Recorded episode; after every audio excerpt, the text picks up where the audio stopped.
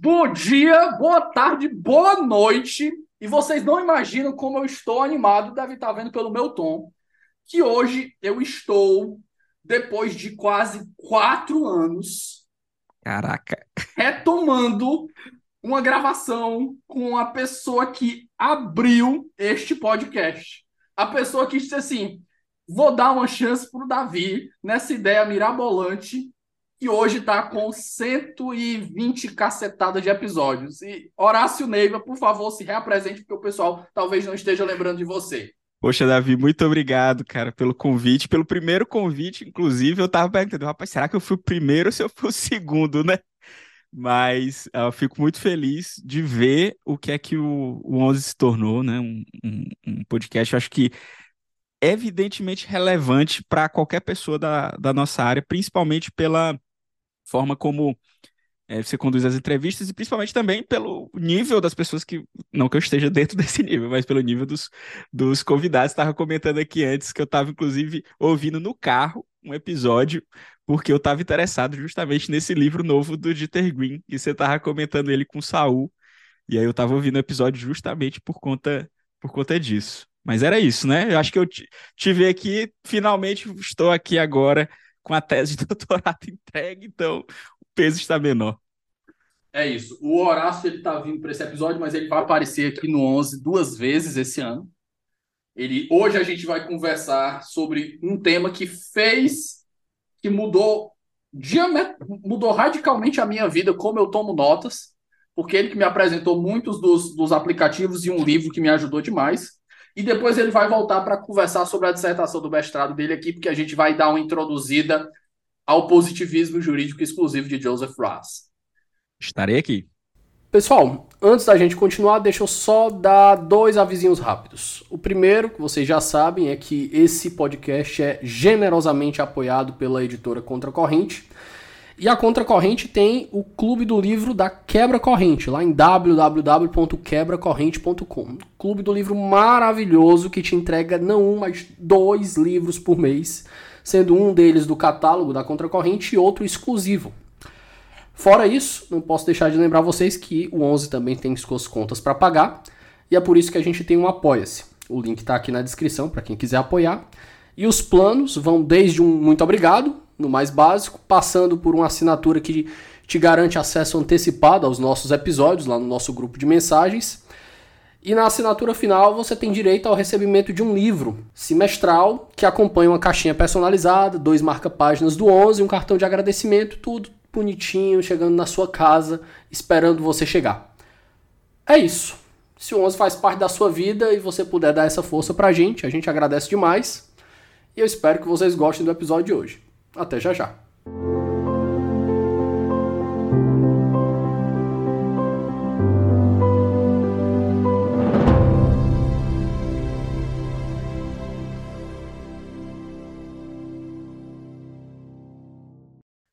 Horácio, querido, eu vou lhe perguntar a, a, o pontapé mais abstrato das perguntas. Por que nós precisamos de um sistema na vida acadêmica? É, Davi, eu, é assim, para responder essa pergunta, que eu acho que essa, essa pergunta abstrata, ela é mais importante do que os aspectos concretos, e eu vou tentar, inclusive, mostrar isso, né, que a gente precisa de um sistema, mas a gente também não pode ser escravo do sistema. E o principal ponto é o seguinte, imagina que, que você é, tá, é um estudante de medicina, né, e você tem que aprender a fazer uma cirurgia de apendicite. Possivelmente você vai acompanhar o seu professor, que é médico, fazendo essa cirurgia, e o seu você vai observar diretamente o seu professor fazendo aquilo. Você vai ver ele fazendo o corte, você vai ver ele abrindo, você vai ver ele fazendo, inserindo lá os instrumentos que ele está utilizando, e você vai ver aquilo várias vezes. Quando você estiver fazendo, possivelmente ele estará do seu lado, inclusive, lhe orientando. Nas atividades intelectuais isso é um pouco mais difícil, mas ainda assim algumas existe a presença disso. Por exemplo, você vai começar a advogar na sua vida, você possivelmente vai acompanhar um advogado mais experiente atendendo um cliente, despachando um processo. Você vai ver como ele se prepara para aquilo. Essa parte do aprendizado, ela é pública. A gente vê as pessoas fazendo e a gente tenta reproduzir aquilo que elas fazem. Mas eu acho que de todas as esferas, eu acho de atuação possível para um indivíduo, advocacia, medicina, farmácia, química, quer que seja, a pesquisa acadêmica, ela é uma grande caixa preta. Ninguém sabe exatamente o que acontece dentro dela. Você entra, por exemplo, no mestrado, no doutorado, você conversa com o seu orientador, aí o seu orientador lhe recomenda alguns livros, pra, um, uns livros ou uns artigos para você ler.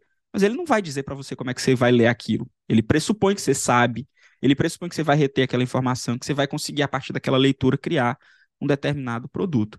Ele vai mandar você escrever, mas ele não vai lhe dizer o seguinte: comece escrevendo isso. Comece escrevendo essas palavras. Faça a introdução começando desse jeito. É muito difícil a gente encontrar a possibilidade de alguém que nos mostre exatamente como é que isso é feito. Em geral, a gente tem uma visão meio compartimentalizada da pesquisa. Existe a definição do tema, e a gente não sabe exatamente como isso acontece. Existe a parte da pesquisa propriamente dita, que essa é a que a gente menos sabe exatamente como é que faz. E eu faço essa pergunta, eu, eu, eu me fazer essa pergunta em relação ao meu orientador, eu acho que todo mundo deve fazer é o seguinte: como é que o seu orientador lê um texto acadêmico e toma notas nele? Será que ele marca? Será que ele anota na margem? Será que ele bota adesivo? Será que ele faz resumo? Como é que o seu orientador faz com você? Faz a sua atividade. Eu, a, a gente não, não sabe isso. E, tipo, e de fato é muito difícil, porque o trabalho acadêmico ele é um trabalho extremamente solitário. A gente fica sozinho fazendo a nossa pesquisa. E existe uma expectativa entre todos que as pessoas mais ou menos sabem, porque dado que elas sabem ler e dado que elas sabem escrever, é isso essencialmente que a atividade de pesquisa acadêmica exige, elas vão saber fazer esse, essa atividade. Elas vão conseguir ler os artigos e produzir um texto ao final, depois da leitura desses artigos, desses livros. O problema é que, e eu acho que tem muitos dados que mostram isso, é, na, na Faculdade de Direito lá da USP foi feita uma pesquisa. É claro que ela está um pouco. É, é, ela tem um viés por conta do, do período da pandemia, mas 80% dos estudantes de, de pós-graduação da USP, de Direito, eles já relataram casos de depressão, ansiedade ou insônia. E eu acho que isso mostra que a atividade de pesquisa ela é gratificante, mas falta uma abordagem mais consciente para essa atividade, que a encare de um modo que não seja tão misterioso assim. Não seja misterioso como os produtos criativos da atividade acadêmica surgem, como é que a gente produz isso e o que é que a gente faz para chegar a um determinado resultado. Todas as nossas atividades, todas as nossas profissões, para quem não tem uma profissão exclusivamente acadêmica, eu sou advogado também, então tudo a gente tem um sistema. Por exemplo, o advogado, o sistema dele é dado pelo processo, é dado pela lei. Ele tem que seguir algumas etapas para ele fazer o que ele faz. Ah, como é que você faz uma contestação, por exemplo?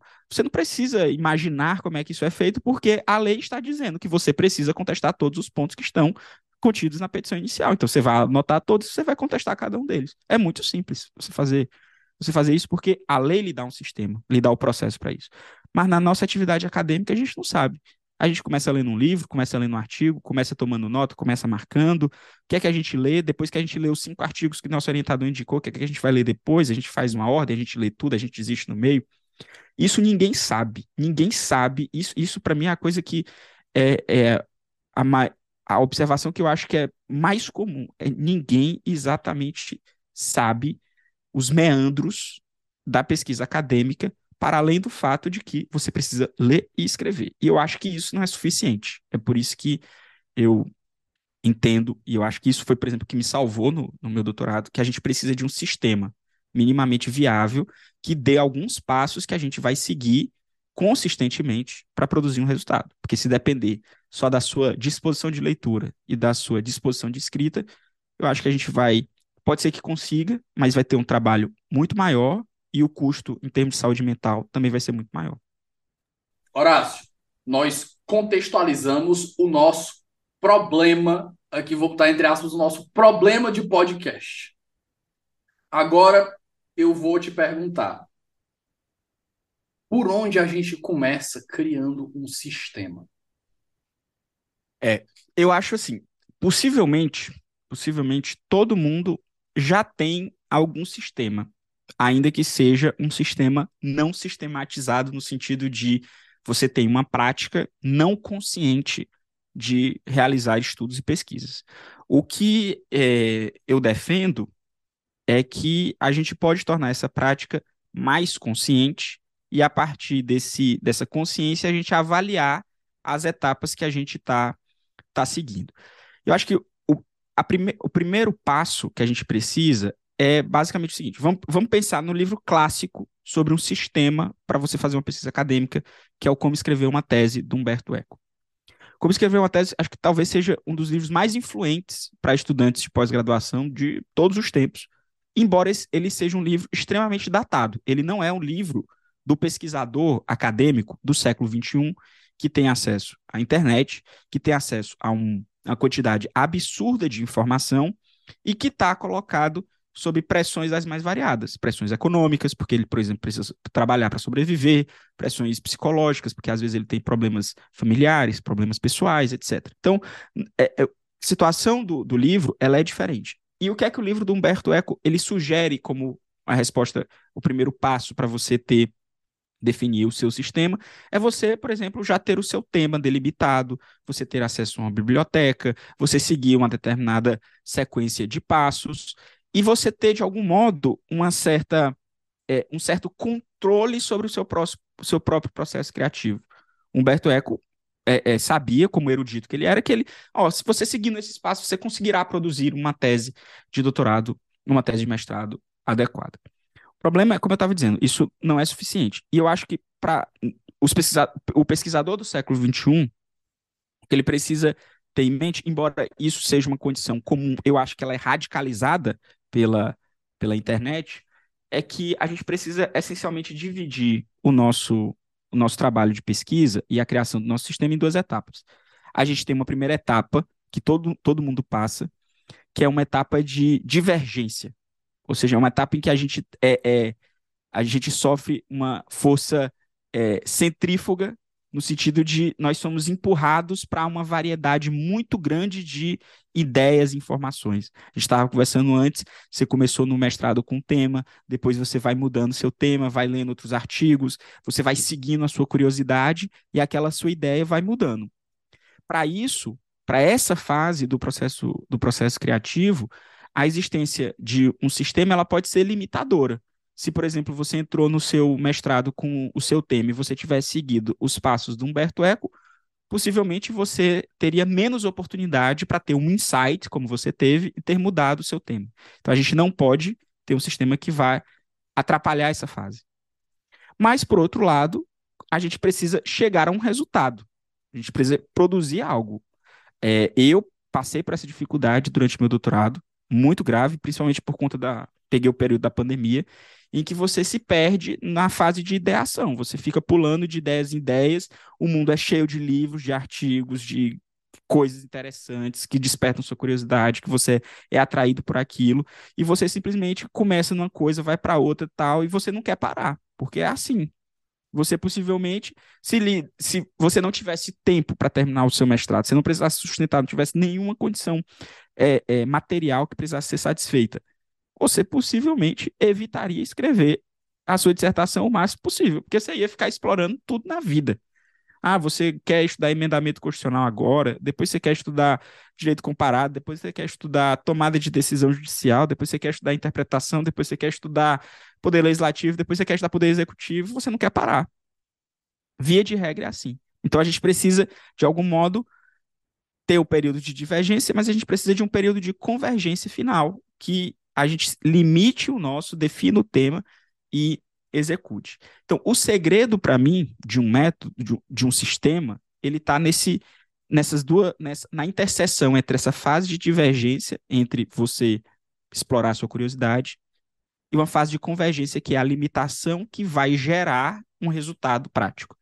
E para mim, o segredo desse sistema se resume no seguinte: você tem que ser caridoso com você. Você tem que pensar que você, daqui a um ano, vai ter condições de aproveitar o que você fez um ano atrás. O que é que isso quer dizer? Ah, todo mundo já deve ter tido essa experiência. Não sei se você já teve, Davi, que é o seguinte: você leu aqui cinco livros, três artigos e tarará. Aquilo está bem fresquinho na sua cabeça, na sua memória.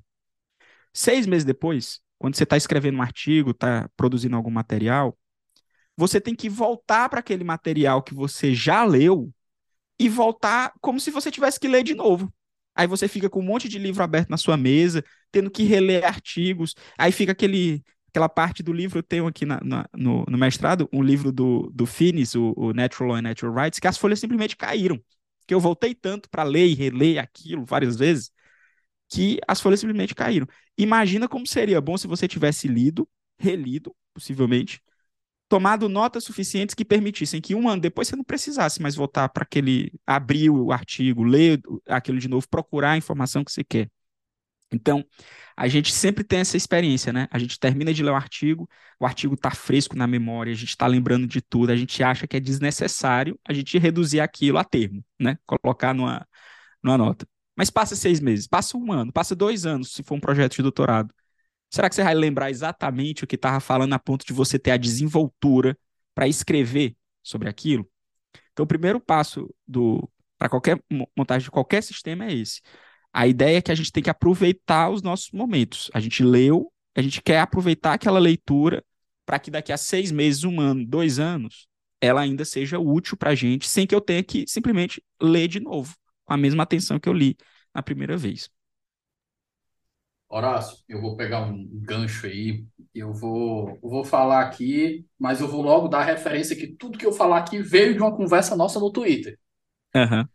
Mas vamos nós. O, você falou sobre a necessidade de às vezes voltar, né? A, isso me lembra logo aquela frase famosa do Heráclito, né? Nenhum homem se banha no mesmo rio duas vezes. Da mesma forma que nenhum homem vai ler o mesmo livro duas vezes, porque você tem, não tem a mesma experiência e você não vai olhar só para as coisas que você olhou, você vai olhar para coisas novas. Então, é necessário em algum momento da sua vida você reler alguma obra que possa te ajudar em uma pesquisa para os fins do nosso, do nosso podcast aqui, que vai te ajudar na tua pesquisa. Mas com o sistema que eu aprendi de ti e fiz minhas adaptações, é o que eu faço hoje, e hoje eu tenho priorizado, eu, eu, eu, eu era uma testemunha anti-Kindle, hoje eu estou uhum. usando mais o Kindle porque ele me poupa tempo na hora de fazer minhas notas. Porque às vezes eu estou com o livro aqui, ainda que eu bote o iPad na mesa, eu tenho que ativar o iPad, botar o dedo para tirar a senha, abrir, escrever ficar olhando para o livro. Não, eu tô com o Kindle no, no, no, colo, tô com o iPad no colo aqui, eu abro o aplicativo do Kindle, quero fazer uma nota, eu só faço arrastar os quatro dedos para a direita, faço minha nota, voltei e continuo minha leitura. Mas há um ponto aqui. É, não é nem dizendo para a pessoa seguir o meu modelo, não. Você segue o que, o que funciona para você, só cria o seu sistema. Mas a ideia aqui é que tomar as notas da forma que você disse, né? Porque eu lembro no dia eu lembro exatamente o que eu estava sugerindo no dia. Eu estava adotando um método que o Marmelstein tinha indicado de como você fazer grifos em livros usando palavras-chave, ideia central, citação de impacto, algo do tipo. Aí tu foi lá nos comentários assim, leia How to Take Smart Notes do Sonk Arens e seja feliz. Pronto, eu li aquele livro e mudou minha vida. Exatamente. E depois que eu criei o Rowan, eu lembro que eu passei o primeiro artigo que eu escrevi na minha vida eu passei dois, três meses lendo, estudando um monte de coisa. O draft inicial de 10, 12 páginas do artigo saiu em, um, dois, saiu em dois dias. Que ele já estava feito. Porque Esse eu já é tinha todas as anotações. Eu não precisava de mais nada. Eu não precisava voltar nas notas, eu não precisava voltar nos livros para conferir. Porque eu já tinha as páginas, eu já tinha todas as informações, eu já tinha tudo que eu precisava armazenado no meu sistema lá, no, no meu aplicativo. Exatamente. Mas basicamente só para te devolver depois de, de, fazer esse complemento. E, e, e eu tenho. Eu to, acho que todo mundo que adota um sistema de notas, seja o sistema que a gente vai discutir aqui especificamente, seja qualquer outro sistema de notas, ele, ele tem essa vantagem. Só que eu, o que eu acho que. O que o livro do Sokenarins, que é o How to Take Smart Notes, né, que é uma exposição do método conhecido como Zettelkasten, que é o método que, alegadamente, né, existe uma discussão a aí exatamente se ele, a caixa de notas, né, Sleepbox, que o Niklas Luhmann, né, sociólogo, escreveu livro sobre sociologia do direito também, é, adotava e que o Niklas Luhmann foi um sujeito extremamente prolífico, né, escreveu muito e, alegadamente, atribui o seu a, a sua produtividade acadêmica a esse método. Eu acho que, de algum modo, ele está certo, embora a ideia do método, e é isso que eu quero tentar eu acho que, aqui. deixa eu só, te, te, só um adendo. Eu acho que o meu problema com o método dele, eu acho que só não tenho intelecto suficiente para usar os backlinks. É. Então eu fico com é. a hierarquia. Mas embora, é no, em, embora no método dele, é, ele não tivesse os backlinks, né? Havia uma ligação, a ligação analógica. analógica, o que prova também que a ideia do, do, do sistema não necessariamente você precisa de qualquer aplicativo extremamente sofisticado. O que eu recomendo, e é o que eu vou recomendar aqui, são dois basicamente, que é o Obsidian e o Zotero, eu recomendo porque ambos são gratuitos. Então, assim, para estudante ainda mais é, no cenário brasileiro, que a gente vive, ser gratuito é decisivo. Eu tenho a possibilidade, por exemplo, de testar muitos aplicativos que são pagos, que, enfim, né, eu tenho um, eu, eu trabalho, às, não, às vezes não é a situação de outras pessoas, então eu acho importante a gente apresentar é, é, aplicativos que sejam que sejam gratuitos. Mas voltando ao ponto, uma, eu, eu tenho uma experiência assim para mim decisiva. Eu tive muitos problemas, para escrever a para escrever a tese, como eu estava dizendo, problemas de saúde mental mesmo, crise de ansiedade, muito, muito assim, que, enfim, não vem ao caso. Mas é, uma das coisas que me ajudou a terminar foi justamente que naqueles momentos em que você simplesmente parece que esgotou, está tá esgotado mentalmente, as ideias parece que acabaram e tal, eu podia voltar a notas que eu já tinha escrito, e essas notas elas já estavam tão prontas que eu podia simplesmente copiá-las, colar na tese e desenvolver a partir dali como se, ao invés de ter que começar a escrever um tópico, eu tivesse que simplesmente terminar de escrever esse tópico. Então, de algum modo, aquela nota que eu tomei, ela foi uma, uma, é, uma forma que eu tive de me tratar melhor no futuro. Eu tomei ela, às vezes não sabia onde é que ela ia se encaixar no meu trabalho, mas quando eu voltei para terminar de escrever, aquela nota era o que me permitia continuar, porque eu não sabia o que escrever, eu simplesmente puxava uma nota, jogava aquela nota lá e trabalhava em cima dela. Então, esse é, é esse trabalho de você deixar o material pronto ao longo da sua jornada de pesquisa, para mim é fundamental e mostra que aquela visão compartimentalizada que eu estava dizendo, que é a fase de ideação para você chegar no seu tema, a fase de pesquisa e a fase de redação, elas não acontecem de modo separado. Isso é a chave do sistema. A, pesqui a ideação, que eu estou chamando, que é a fase que você está seguindo a sua curiosidade, tentando encontrar o tema. A fase de pesquisa e a fase de escrita, numa pesquisa real e na forma como eu vejo que praticamente todo trabalhador criativo, filósofos, pensadores, juristas, etc., ao longo do tempo fizeram, trabalhadores criativos que produziram bons, bons trabalhos, isso dá para a gente ver, por exemplo, pelas biografias que, que foram escritas sobre eles, é que eles não faziam dessas atividades atividades separadas.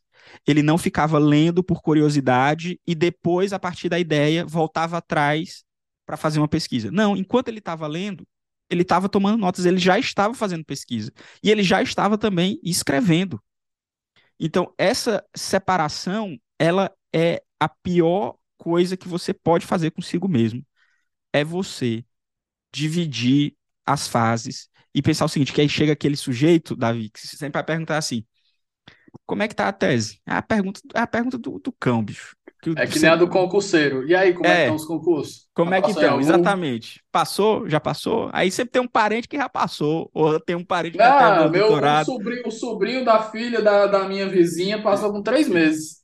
Exatamente. E aí você fica o seguinte, não, eu tô, eu ainda tô, tô pesquisando, tô pesquisando. E você de fato tá, isso, isso é importante.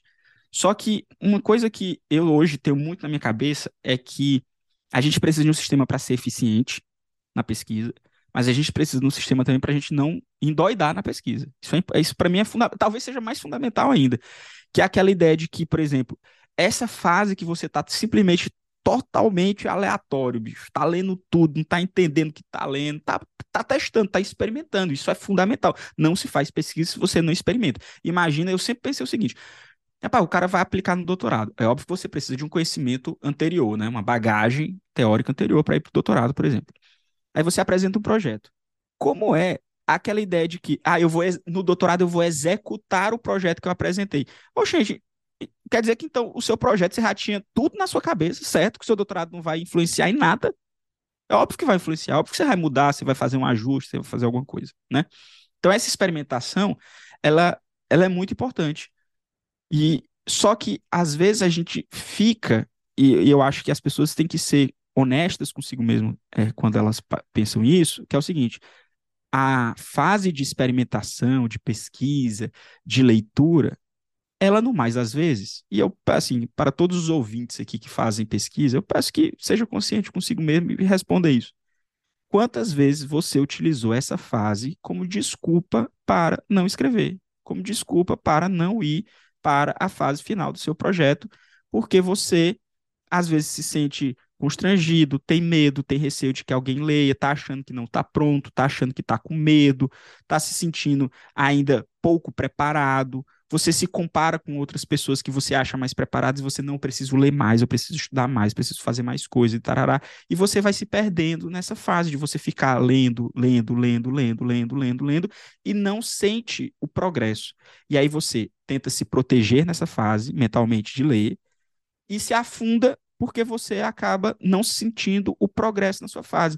E isso é resultado dessa visão compartimentalizada da atividade de pesquisa.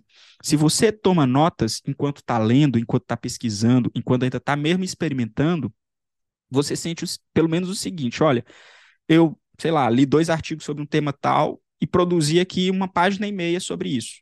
Uma nota de uma página e meia, ou duas notas, alguma coisa desse tipo. Alguma coisa eu fiz. Pode ser que eu não use aquilo, mas pelo menos você sente que está avançando.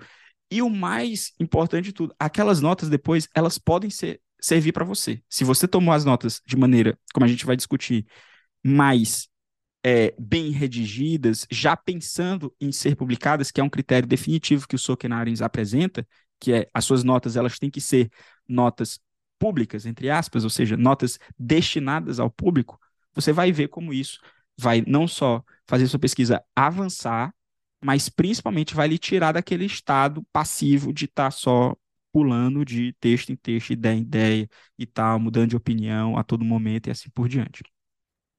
Espera só um momento que a gente volta já.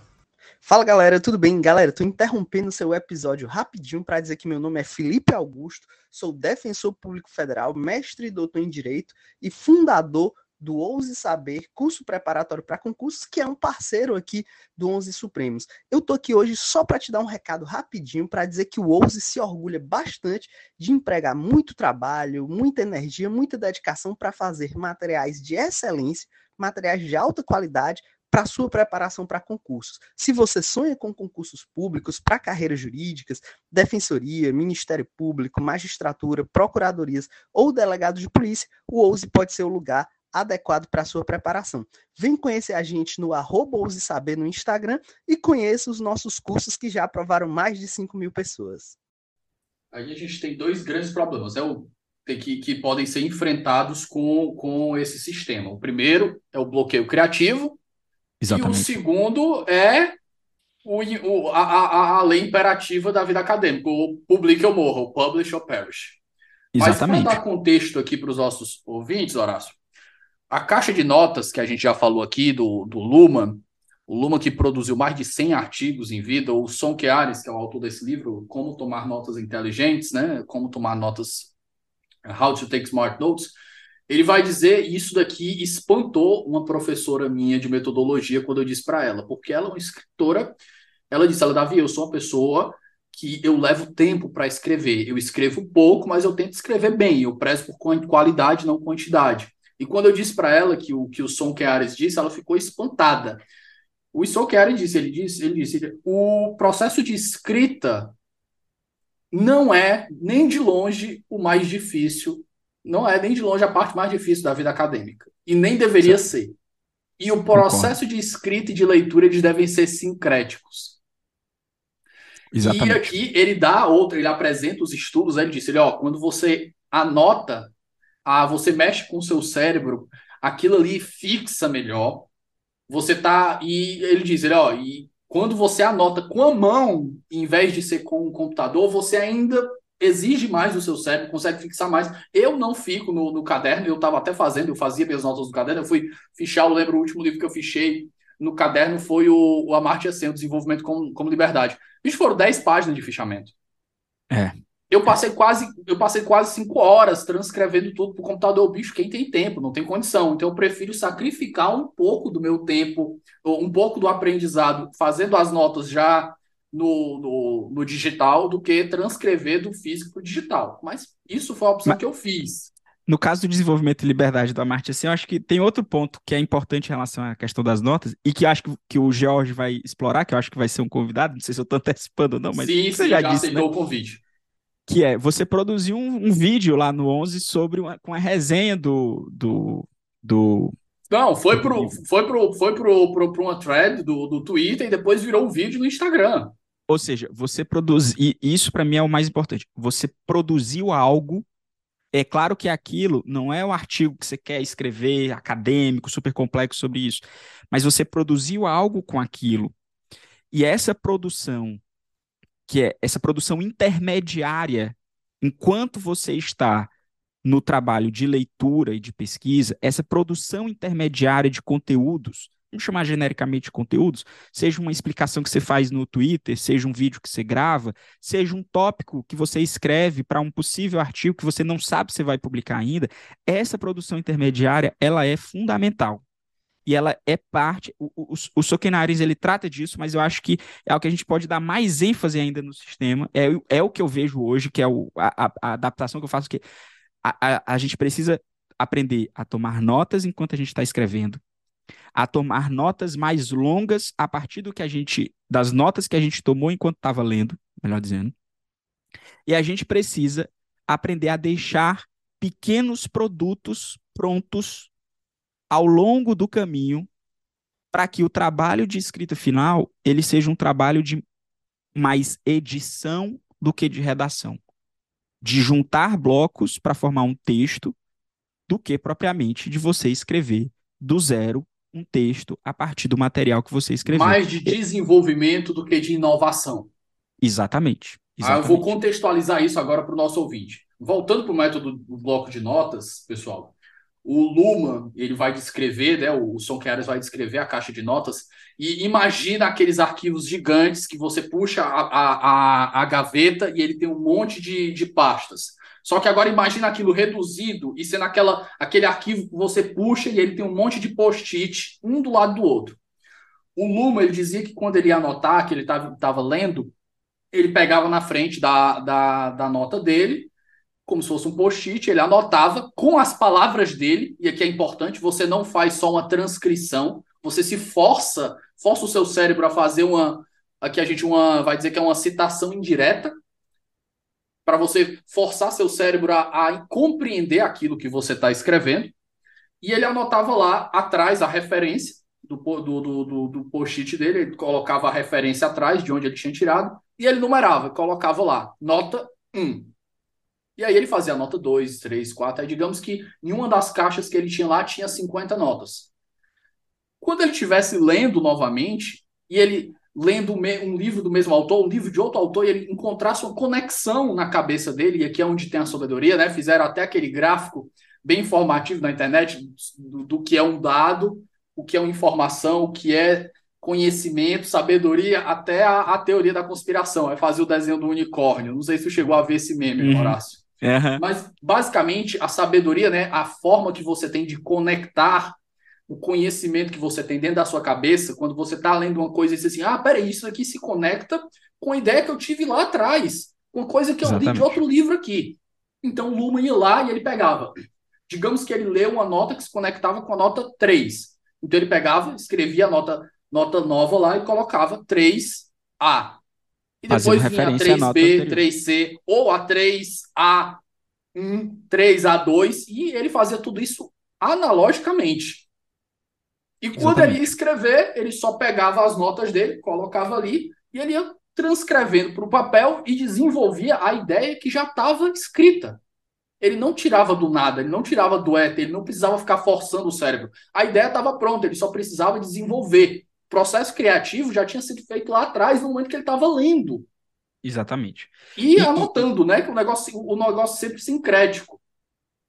E que, que eu acho que é, essa, essa é, a, é a chave principal, porque é, um- uma das, das, das, das críticas que eu tenho hoje ao excesso, às vezes, de, de, discussão sobre o próprio sistema, existe toda uma comunidade na internet que só discute sistema de notas. É que às vezes elas são em si mesmadas, elas estão procurando o sistema e estão apostando que The o sistema vai. System. Isso. E elas estão procurando o sistema que vai gerar aquela ideia sensacional. Mas a minha, a, a minha visão é que o sistema ele não vai gerar as ideias para você. Ele vai criar as condições para que você tenha as suas ideias. Ele não adianta esperar, por exemplo, que, sei lá, os melhores backlinks do mundo vão trazer um. Não é isso. Eu, é, é, é esse é, a, é, a, é, o, é, o, principal ponto. Mas o sistema ele vai viabilizar de modo mais eficiente e com. Mais uma vez, eu insisto nisso porque eu acho que eu hoje, quando eu, eu lia, a primeira vez que eu li o Sokenarens, eu tinha uma visão é excessivamente eficientista do trabalho acadêmico. A gente precisa criar um sistema super eficiente. Hoje, depois de tudo que eu passei, eu tenho uma visão mais terapêutica do método. O método, ele é também uma forma de você fazer a pesquisa sem, sem doidar. Então, é, é, o sistema sozinho não vai produzir, mas ele vai criar em você um sentimento e uma situação até emocional que vai viabilizar. Imagina você, gente, você leu 100 artigos e não sei o que lá. É óbvio que você não vai lembrar desses artigos todos. É óbvio que na hora de escrever, porque é o seguinte, uma coisa é você ter as suas ideias todas na cabeça, mas agora transforme aquilo num texto em que você tem que fazer referência, você tem que citar, você tem que contextualizar, você tem que fazer um argumento que às vezes não é o argumento central, mas é um argumento ilustrativo no meio. Esse argumento ilustrativo você tinha tido a ideia dele, mas não colocou. Então, para você desenvolver uma simples ideia, que às vezes para você ela é auto-evidente, afinal ela é sua ideia, você precisa explicar para as outras pessoas num texto. E um sistema de notas ele, ele viabiliza isso. Mas, mas indo diretamente para os detalhes do sistema, a, a, a ideia central do, do Luhmann, e nessas notas que o, que o Davi estava fazendo referência, elas são no, no sistema o que a gente chama de notas permanentes. Mas para que a gente chegue nessas notas permanentes, a gente tem algumas etapas anteriores. Primeiro é naturalmente o sistema de notas ele não substitui a leitura, é evidente, ele é parte da leitura. O George, eu estava lendo o livro dele, inclusive, ele menciona isso, que ele é contra aquela ideia de que ao ah, aprendizagem, tem aquela pirâmide de aprendizagem. Você lê passivamente, aprende menos. Você lê de modo anotando, aprende mais. Você lê tomando notas, mais ainda. E ele dizia: Ó, oh, essa pirâmide é ruim porque ela dá a ideia de que um sistema substitui o outro. Quando na verdade não substitui. Você possivelmente, para antes de tomar notas, precisa fazer uma leitura total, passiva do, do, do texto. Precisa pelo menos saber do que é que ele trata, né? Então, a ideia central é que, primeiro, a gente pode dividir as notas em três tipos. Esse, esse terceiro tipo eu acho menos relevante, mas a gente vai tratar são notas rápidas, que ele, o Sokinaren chama de fleet notes, as notas de literatura, ou notas de leitura, né? e as notas permanentes. As fleet notes são as notas você precisa ter um local em que você possa tomar notas com suas ideias, aquilo que surge para você durante o dia, quando você está pensando, você está banhando, você está correndo, está escrevendo, você está parado, pensando, dormindo. É, essas notas elas precisam encontrar é, é, ser registradas em algum lugar. E essas são, a gente precisa desse caderno onde no nosso aplicativo, no Obsidian, é importante a gente ter uma pasta para elas ou uma ou uma, uma tag para elas, que são aquelas notas com as nossas ideias rápidas. A gente não sabe o que, que vai fazer com elas, a gente não sabe se elas vão ser úteis, a gente não sabe nem se elas não são uma idiotice. Quantas ideias a gente não tem que às vezes parecem super brilhantes para a gente no momento, a gente passa dois dias, cinco dias e volta, ela, volta a elas e elas são simplesmente idiotas.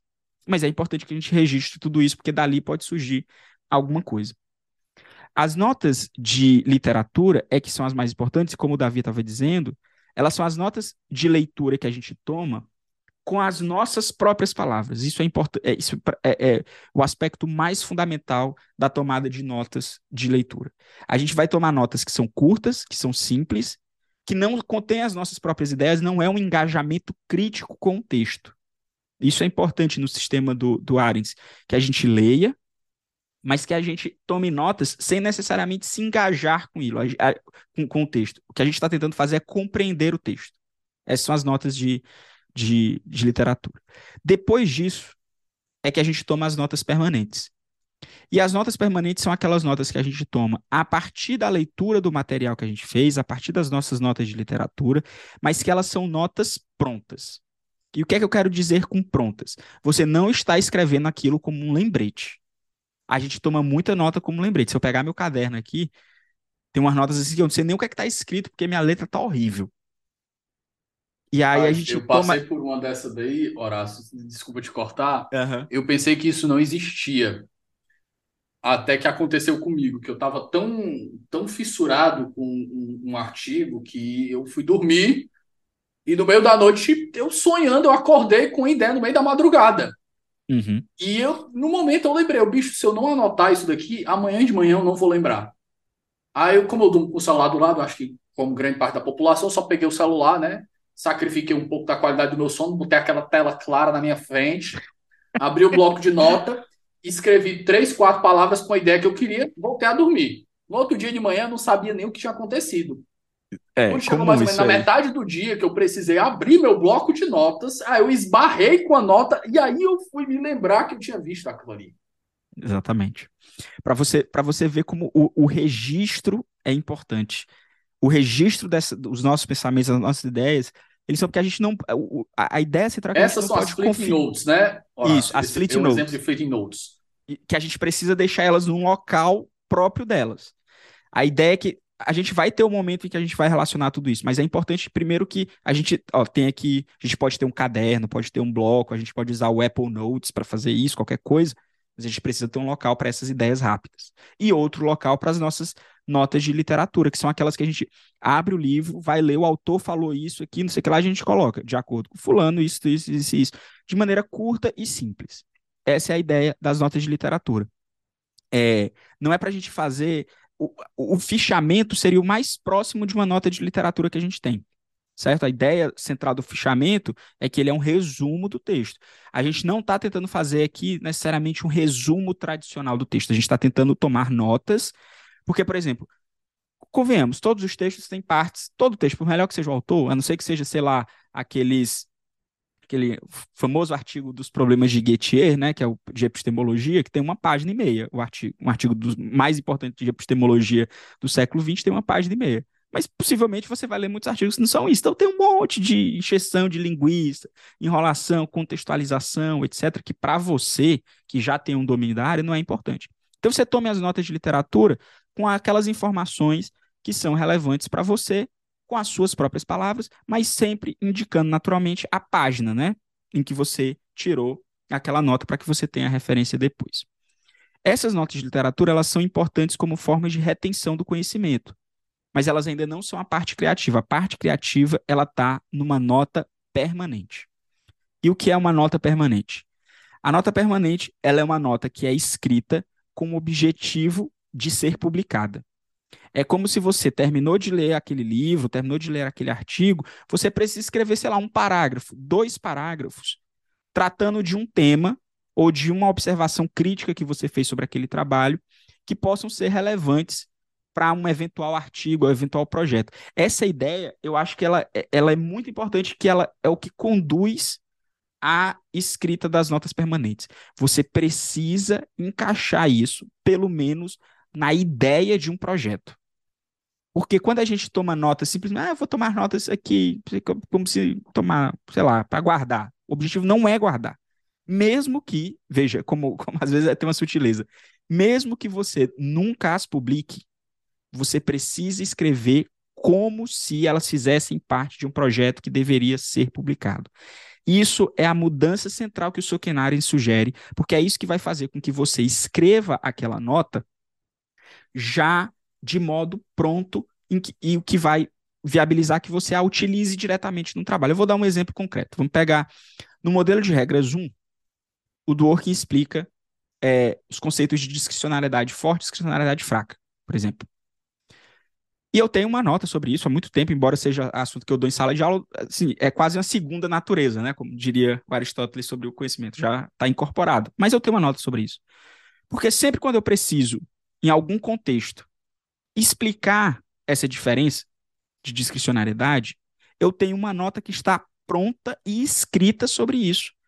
E ela não está escrita assim com tópicos. Discriciona... Tópico 1, discricionalidade forte. Tópico 2, discricionalidade fraca. Tópico 3, outro sentido de discricionalidade, discricionalidade forte. Não, ela não está assim. Ela está assim. Por exemplo, eu, não, eu posso procurar aqui, mas enfim. O, a, a ela está tá desenvolvida mais... como se você pudesse jogar ela no jogar texto ela. e ela está orgânica numa leitura Exatamente. do parágrafo. Por exemplo, o problema da discricionariedade envolve, é, é, enfrenta uma dificuldade inicial que é definir os sentidos possíveis de discricionariedade judicial. Dworkin, modelo de regras 1, distingue pelo menos três sentidos possíveis do termo discricionariedade. De acordo com ele, discricionariedade fraca, ela pode ocorrer nessa situação, nessa situação. Por fim, a discricionariedade forte acontece nessa situação. Para Dworkin, os positivistas afirmam que os juízes possuem discricionariedade forte, portanto, que eles não estão submetidos a nenhum tipo de padrão para definir o que é certo e o que é errado e decidem da forma como quiserem. Esse é um exemplo, por exemplo, mental aqui, eu não li, mas é um exemplo mental de o que seria uma nota permanente, porque esse trecho, veja, você não colocou tópicos, você não colocou lembretes, você escreveu um parágrafo completo no momento da sua leitura ou após a sua leitura, que vai viabilizar que posteriormente você escreva um artigo e que, se aquele contexto, se aquela ideia for necessária para o desenvolvimento do artigo, ou, por exemplo, ah, eu estou revisitando, isso é uma coisa que, que é importante a gente ter em relação às nossas notas, eu estou revisitando as minhas notas. Estou estudando aqui, estou pensando no que é que eu vou escrever, encontrei isso, eu ó, quero escrever agora um artigo sobre discricionariedade, posso começar com isso. E aí eu vou procurar depois outras notas. Então, a ideia, a ideia fundamental é que a gente precisa ter esse momento de após a leitura, até durante a leitura, eu já, eu, às vezes eu tomo notas permanentes durante a leitura. A ideia é que a gente possa ter notas prontas, como se. Pense sempre o seguinte: isso aqui vai estar tá no meu livro, isso aqui vai estar tá na minha tese, isso aqui vai estar tá no artigo que eu vou submeter a Harvard Law Review. Isso está lá. Alguém vai ler. Se alguém vai ler, eu vou escrever de um jeito. Se eu sei que ninguém vai ler, eu vou escrever de outro. Eu vou botar umas notas, observações. Você precisa se forçar. E a ideia disso, de você escrever como se alguém fosse ler, ela tá numa coisa muito simples, que é o seguinte: se alguém for ler, esse alguém é você no futuro. Quando você se força a escrever como se alguém fosse ler agora, é porque você daqui a um ano é esse alguém que vai ler, vai entender, vai saber que aquilo pode ser utilizado e você ainda pode utilizar de diversas formas, de diversas formas. Eu, eu tenho uma outra nota permanente aqui, eu abri aleatoriamente, eu estava lendo o livro do, do, do menino, do, acho que é Rodrigo Valadão, né, sobre positivismo jurídico, acho que tu entrevistou ele. Positivismo jurídico e nazismo. Pois eu tomei uma nota aqui sobre ele, por exemplo, eu vou ler a nota, do, jeito, do jeitinho que ela está aqui. Os mitos sobre o positivismo que se disseminaram no Brasil têm sua origem na Alemanha.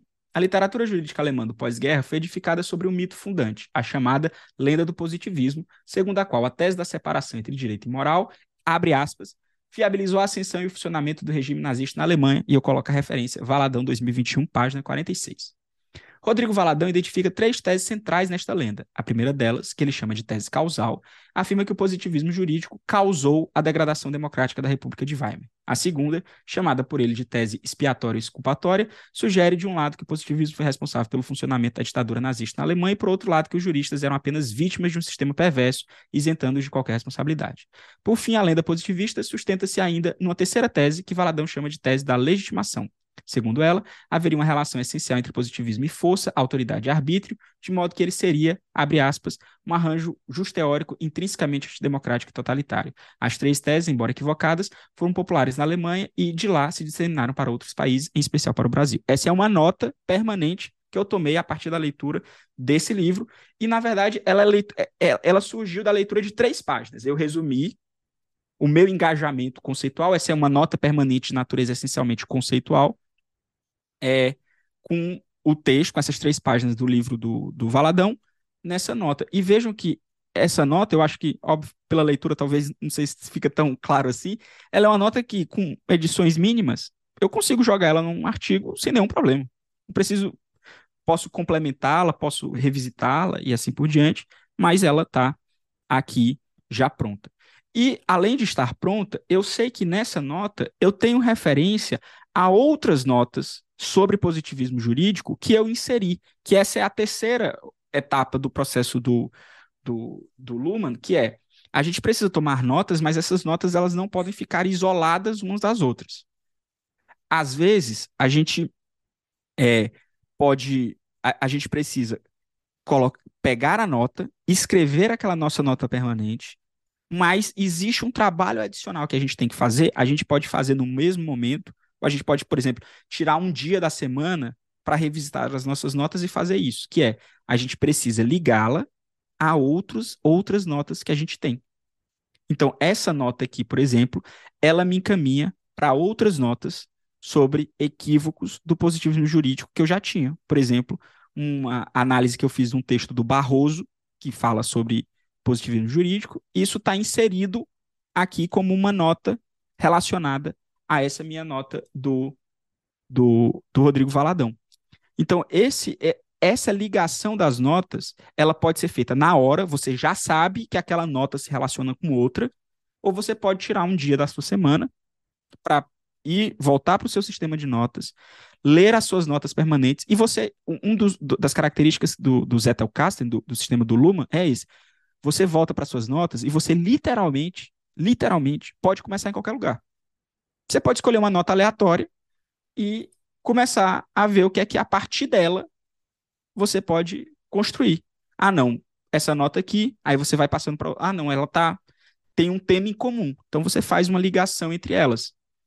A vantagem de aplicativos como Obsidian, por exemplo, ou Roam, ou Logseek, ou vários outros que hoje a gente tem.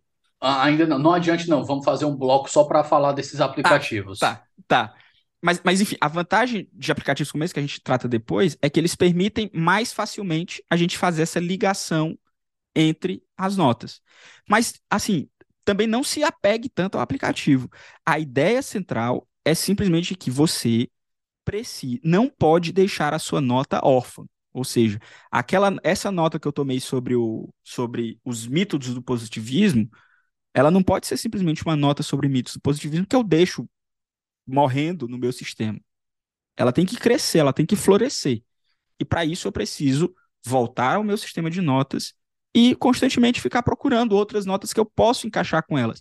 E eu tenho que pensar aqui, isso, isso é uma visão que eu tenho.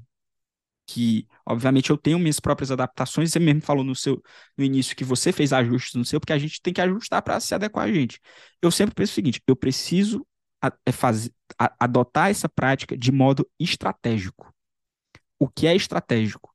Eu tenho que voltar às minhas notas sempre pensando o seguinte: o que é que eu vou conseguir publicar com isso aqui?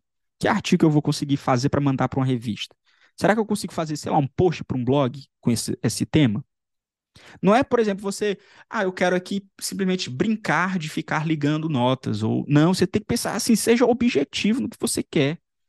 Isso aqui, aqui é, é, a gente falou de mitos, a nota era sobre mitos do positivismo, tem um mito sobre a academia, daquela visão da pura reflexão, do, do estudo, da vida de estudos, como diziam os conservadores, né, ligados ao Olavo de Carvalho, eu quero ter uma vida de estudos. Quero... Não, você tem que pensar objetivamente. E, e, assim, mais uma vez, eu disse que a gente precisa ser sincero em relação a quando a gente está simplesmente viajando na maionese, passando de artigo por artigo, porque a gente não quer ter esse trabalho, a gente também precisa ter outra visão, que é, gente, a gente está fazendo pesquisa acadêmica, é porque a gente quer publicar, a gente quer ser relevante. A gente quer que as pessoas leiam o que a gente escreveu. A gente quer que elas nos citem, que elas nos referenciem, que elas nos elogiem. Não é, você não está fazendo pesquisa acadêmica, eu vou, ah, eu adoro fazer isso, quero fazer isso, mas eu nunca quero publicar um artigo. É, é a pesquisa balela. não é o fim em si mesmo. É, exatamente. Você está fazendo isso para conseguir outras coisas.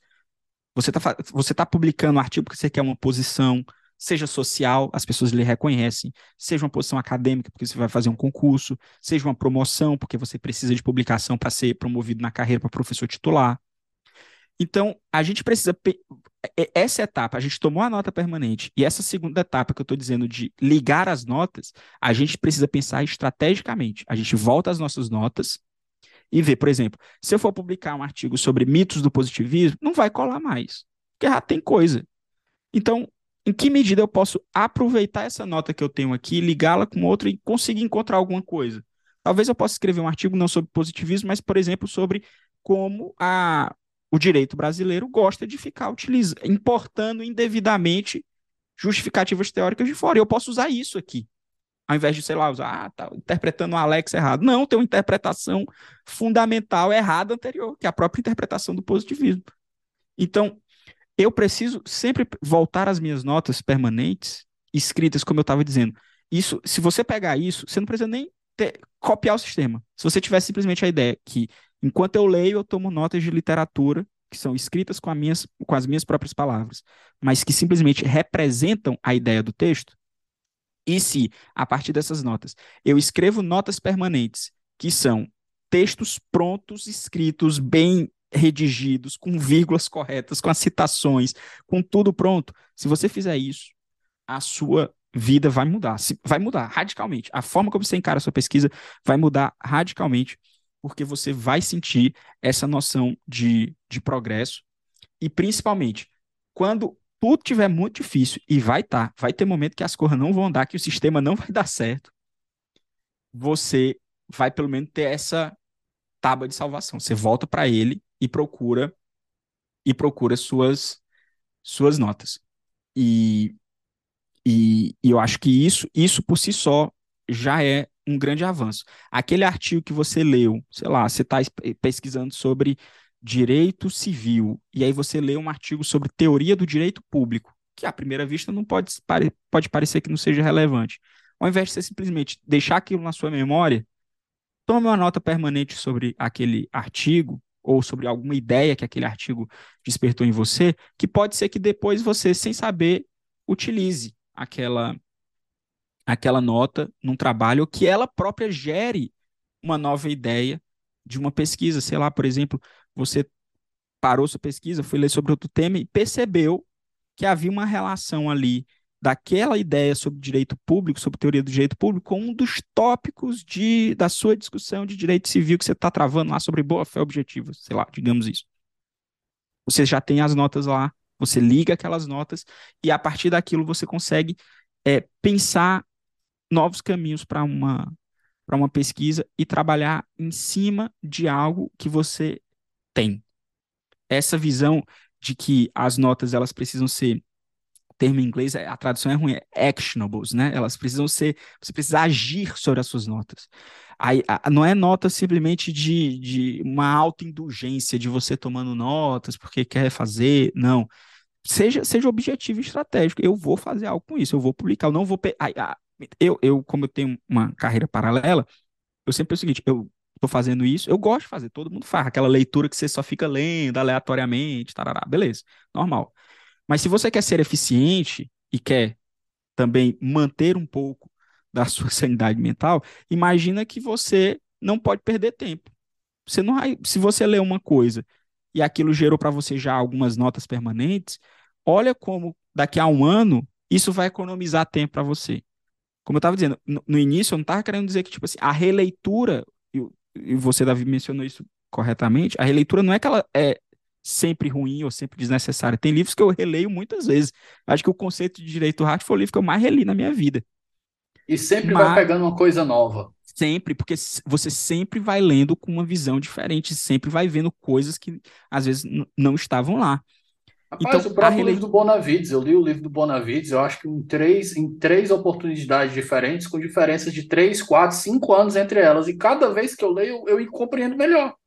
E você, inclusive, vê como o autor era melhor do que às vezes você achava. Mas olha, Exato. eu quero eu quero reler, eu quero reler o conceito de direito, eu quero reler o Império do Direito.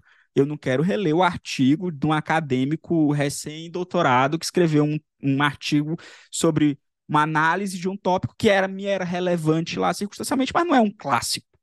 Não é uma coisa que eu preciso. Eu quero perder meu tempo relendo os clássicos. Eu não quero perder meu tempo relendo é, a pesquisa do dia a dia, que é muito mais efêmera do que isso. Pode não ser, claramente, né? Pode ser que apareça uma pessoa genial nesse caso. Então, esse sistema, ele facilita porque, por exemplo, com essa minha nota aqui do, sei lá, tô abrindo outro aqui sobre um artigo do Ralph Posher. E é, é, essa minha nota, eu sei que possivelmente eu tenha que voltar para esse artigo em algum momento, mas ela já me me viabiliza discutir muitas outras coisas. Por exemplo, que uma crítica que ele fazia à teoria dos princípios do Alex era sobre as diversas acepções da teoria dos princípios. E, possivelmente, eu posso não escrever um artigo sobre o debate do Ralph Posher, eu posso estar escrevendo outra coisa, mas eu quero contextualizar na minha discussão sobre um tópico da teoria dos princípios que existem diversas acepções da teoria do, dos princípios. Eu já tenho a nota feita, já tenho a referência de onde eu tirei isso, e eu posso, portanto, construir um artigo muito mais rico. Então, o artigo ele é construído em cima das notas permanentes e não necessariamente como um trabalho que você inicia do zero e você tem que se esforçar mentalmente para rememorar tudo aquilo para daí começar a escrever. É, Horácio, eu acho que as minhas fleeting notes, é, eu sempre tomo elas no, no, no, bloco de notas do celular. Geralmente é a ideia de um artigo ou é uma ideia para desenvolver dentro do artigo. Eu estou aqui, ah, eu tenho uma ideia para um artigo. Se eu vou escrever um dia, eu não sei. Eu deixo anotado lá para não perder aquilo ali. Aí, às vezes, eu estou aqui fazendo qualquer atividade aleatória no meio do dia, às vezes tomando um café com um amigo, e me vem uma ideia. Eu abro aqui, eu disse, ó, oh, eu acho que esse tópico caberia aqui nesse artigo. E às vezes, assim, o artigo vai se estruturando, ganhando corpo, assim, ainda que eu não vá trabalhar nele agora. Mas eu te confesso que o que eu mais uso são as literaturas. Eu uso muito pouco as, as, as permanentes. Até porque eu acho que eu tinha uhum. compreendido, quando eu li o São Queres, eu acho que eu tinha compreendido a permanente errada, porque eu sempre ficava lendo a permanente como se fosse uma inovação minha. É. Mas não, é uma inovação minha a partir de uma ideia de terceiro. É, é um desenvolvimento da ideia da nota de literatura. O que eu fazia, geralmente, é pegar a nota de literatura, que é uma nota de ali duas, três linhas, uma frase curta, e eu jogo ela e aí eu vou desenvolver. Ou seja, a nota permanente ela é mais elaborada e facilita ainda mais o projeto, mais, o, o, o desenvolvimento da escrita, mas ela não necessariamente vai ser um negócio assim, ah, aquilo ali é autoria dele, ele criou. Não, aquilo vem com a referência.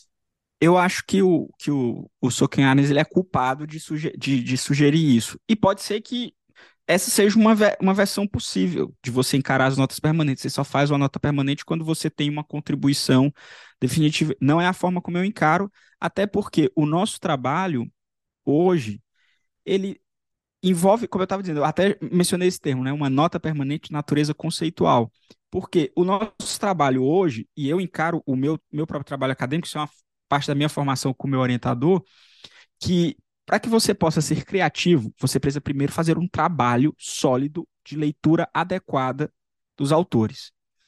E esse trabalho sólido de leitura adequada, ele vai ser parte. É, é assim, por exemplo, quando a gente constrói o nosso próprio argumento. Quando a gente está, por exemplo, é, você estava mencionando que você é, escreveu um artigo e tinha uma certa categoria que você desenvolveu a partir de outros trabalhos, possivelmente que você leu. Tinha um elemento original na sua categoria, mas ela era inspirada em outros trabalhos. Possivelmente no seu artigo você precisa explicar como é que você chegou na categoria. E para isso você precisa ler os outros trabalhos, tomar notas dele. E para que aquilo esteja pronto, meu, o meu ponto é: as notas de literatura, se elas não virarem notas permanentes, mesmo que de natureza meramente conceitual, eu digo meramente não para ser para inferiorizá-las em relação a outras, você precisa, por exemplo, você tomou notas de duas linhas. Duas linhas não vira um artigo da, da tese. O, o, parágrafo, ele não é. Você não vai fazer parágrafos telegráficos de duas linhas. Se existe um intermediário entre a nota de literatura e um trecho pronto da sua tese, você precisa de uma nota permanente. É essa a minha visão hoje. E eu acho, eu, eu sou até mais radical. Eu acho que depois da, das notas permanentes, você ainda precisa dessa figura que eu estou chamando de produtos intermediários, que são, às vezes, por exemplo, eu tenho três notas permanentes, elas não fazem um artigo juntas, mas elas fazem um tópico de cinco, seis páginas pronto. Eu tenho que ter esse tópico de cinco, seis páginas pronto. Isso, ah, não vou escrever isso agora, isso não vai publicar, não sei o que é que isso vai dar. Fique com aquelas cinco, seis páginas. Porque uma característica das notas permanentes que o Soken Harris defende, muitos é, é, dos pesquisadores sobre o Zettelkasten defende é que elas têm que ser atômicas. O que, é que quer dizer atômica? Ela tem que ser uma nota fechada em si mesma, uma única ideia e curta. Pronta para usar. Essa, pronta para usar. Essa é uma nota atômica. Só que às vezes, quando você tem muitas notas atômicas, você fica, você volta a ficar naquela sensação de você estar tá meio perdido. Você não sabe exatamente como é que você vai botar. Quando você tem esse produto intermediário, ao invés de você ter que trabalhar em, logo com 20 notas atômicas, você vai trabalhar com três produtos intermediários. Eu tenho esse tópico pronto, eu tenho esse tópico pronto. Claro que eu vou ter que ficar sempre dialogando. Notas permanentes, produtos intermediários. Notas permanentes, produtos intermediários. Mas a minha visão hoje é essa. Essa seria a adaptação que eu faria. Embora eu acho que seja compatível, né? Infere-se do sistema que ele sugere isso. Por exemplo, você tava, a gente estava conversando antes, você estava dizendo que está escrevendo um artigo que inicialmente era 17 páginas, foi para 30. 30 páginas. Uma nota permanente bem feita, ela é um parágrafo, um parágrafo e meio. Para você ter um artigo, escrever, sei lá, metade desse artigo, você ia ter quantas notas permanentes? Uma quantidade absurda de notas permanentes. Né? Então não é exatamente assim, não é você simplesmente agrupar notas permanentes, são excessivamente atomizadas. Você vai agrupando notas permanentes e vai produzindo um tópico. Aí você pode, por exemplo, agrupar um conjunto de notas permanentes sobre emendamento constitucional para escrever, por exemplo, sobre os diversos conceitos do que é uma emenda constitucional. Não, é? não tem essa discussão que emenda constitucional não é só simplesmente o processo de alteração formal da lei, mas existem outros conceitos de emendamento. Isso possivelmente não dá um artigo, pode ser que dê, mas vamos supor que não dê para você, isso não é interessante. Mas isso pode ser um tópico interessante de um artigo que você vai escrever. Você não sabe qual vai ser. Você escreve os diversos conceitos de emendamento constitucional. Aí pega as notas permanentes, pega o Richard Albert, né? Pega o, o, o como é o israelense? E isso, você pega eles ali, pegou as leituras dele, escreveu as notas permanentes, pá, escreveu aquele tópico. Guarda ele, deixa ele salvo numa pasta do seu aplicativo, porque depois você pode desenvolver aquilo para um artigo completo, mas depois, por exemplo, você está escrevendo um artigo de 17, de 20 páginas, você está com duas páginas já escritas. Você diminuiu ali pelo menos 13% do seu trabalho, porque você já tem duas páginas prontas. Aí você escreveu sobre emendamento constitucional, regra, emendamento formal, material, coisa desse tipo. Tá lá, um tópico feito. Pode ser que não seja um artigo todo, pode ser que não seja um post todo, pode ser que, mas tem lá. Eu sempre penso que hoje a ideia central é que um artigo acadêmico ele pode ser considerado um conjunto de posts de blog. Isso é um artigo acadêmico. É você juntar três, quatro posts de um blog, um blog imaginário de natureza acadêmica que você teve, e você vai juntá-los um artigo acadêmico. Cada post é resultado de notas permanentes e cada artigo é resultado de um conjunto de posts. Esse é o resumo da, da minha visão sobre como o sistema deve funcionar. Horácio, a parte prática aqui, logo vai tem que deixar claro o óbvio para os nossos ouvintes, ninguém vai fazer tutorial, até porque a gente está trabalhando com áudio, ninguém está trabalhando com vídeo. No final a gente deixa linkado aquela palestra que tu deu de duas horas falando sobre esse tema também, tá lá no uhum. salvo do YouTube. Mas eu queria aqui que a gente tratasse um pouco dessas ferramentas que a gente pode utilizar, que elas não servem só para as notas em si, mas até para a gente está falando aqui, o processo de notas, o processo de pesquisa, o processo de leitura, eles são todos sincréticos, então a gente pode, por exemplo, sugerir até o chat GPT ChatGPT é uma ótima ferramenta para você começar uma pesquisa. Se você não sabe por onde começar, você pode chegar lá, por exemplo, eu estava conversando com o Pedro Doria esses dias no, no, no, no Twitter, na Direct, eu, Pedro, fizeste um vídeo citando um autor holandês e a primeira coisa que foi difícil foi compreender o nome do cara, porque o Pedro só falou no vídeo, então aí eu tive que fui lá, cientista político holandês, eu escrevi mais ou menos como é que seria o nome, aí graças a Deus o senhor Google bateu em cima do cara. Aí eu, Ainda tá funcionando o Google para isso. Pronto, né? essa aqui. Aí eu peguei, né, o nome do cara, olhei o currículo, procurei, tinha uma produção vasta. Eu fui lá no Pedro. Pedro, responde uma coisa. Tu lembras qual, qual foi, qual foste o, o trabalho que ele fez que tem essa referência que o Pedro disse que esse autor ele tinha uma referência específica, uma tipologia que ele descreve lá o que é extrema-direita, o que é direita radical, o que é direita, o que é, o que é centro, o que é esquerda, esquerda radical, extrema-esquerda. Aí eu disse assim, tu lembra qual é o artigo? Aí eu disse assim, Davi, faz tanto tempo que eu li que é uma coisa que virou comum para mim, mas eu não lembro especificamente. Eu, não, de boa. Fiz um post no Twitter, pedi a ajuda dos internautas, né? O Twitter é uma boa, é uma boa ferramenta quando, quando você sabe usar bem, você tem um ciclo bacana, uhum. as pessoas são dispostas a ajudar, elas interagem com você. E eu marquei o Cas Mood, né? Ele tem cinquenta e tantos mil seguidores, acho que nem, nem me toquei do que. Ele te respondeu, toquei. eu vi. Não, e eu fiz o post todo em português. A sorte é que o tweet, o tweet é, é traduzível, né? Mas aí eu marquei, né? O pessoal, vocês sabem que o, o, em que obra o Cas Wood desenvolveu os conceitos disso, disso, disso e aquilo? Cinco minutos depois que eu fiz o tweet, eu. E se eu perguntasse pro chat GPT? Eu, vem cá, chat GPT. Em que obra o professor Cas Wood desenvolveu os conceitos de isso, isso, isso, isso, isso, isso e aquilo? O chat GPT foi lá e me disse tantas obras do Cas Wood que ele tinha desenvolvido aquilo e me deu as características. Pô, legal. Aí eu postei a foto no tweet em seguida, né? Eu, porra, o chat GPT me ajudou pra caralho aqui. Aí veio o Casmood embaixo. Então, o chat GPT ele deu um, deu um retweet. Ele, o chat GPT é uma ótima, é uma ótima fonte da Wikipédia. Que pena que a minha página é uma bosta. Aí, mas eu aproveitei, né? Encaixei logo a pergunta. Professor, onde é que eu devo começar? Ele, dá, é ele o... disse, então, é o trash in, trash out, né? É, se você quer começar, comece por esse livro aqui ou por esse. Eu, massa, muito obrigado. Colei o tweet, ler lá no terceiro tweet para quem quisesse, quem tivesse interesse e seguir. Mas pô, é um ponto de partida. Imagina se vai pesquisar, por exemplo, eu estou estudando a captura de cortes no mundo. Eu vou pesquisar o próximo caso na Turquia. Pô, eu não conheço o professor na Turquia, eu não conheço. Eu disse assim, vamos lá no chat GPT. Chat GPT, na Turquia está passando isso e lembra, né? As respostas deles elas são elaboradas de acordo com a sofisticação da informação que você está pedindo. Então seja caprichado no que você está escrevendo. Não espere que ele seja um vidente. Então você elabora a pergunta lá, você diz, ó, eu estou pesquisando isso, isso, isso e isso. O fenômeno se caracteriza assim, assim, assim, assim.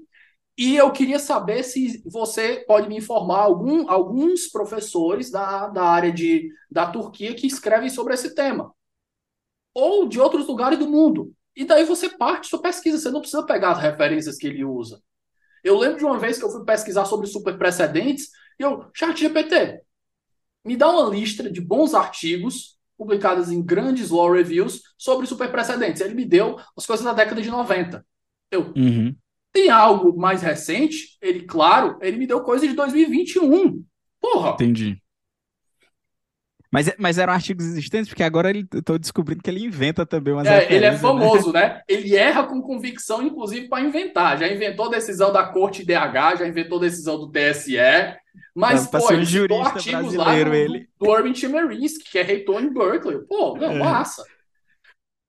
Ele mente com convicção, né? Dá para ser um jurista aqui no Exatamente. Brasil. Exatamente. Mas um outro ponto, Horácio, mas já saindo do chat e voltando para pro, os nossos aplicativos de nota, né? Eu uso desde que você, que é um traidor da raça, da, da, da, da causa, me indicou, e eu fiquei por lá e eu tenho os meus gastos. É um aplicativo caro, mas aí, uhum. convenhamos, se você tem pessoas de confiança, ele pode ser usado por três, três pessoas, né? Porque ele tem três volts de três cofres diferentes, que é o, o Roll.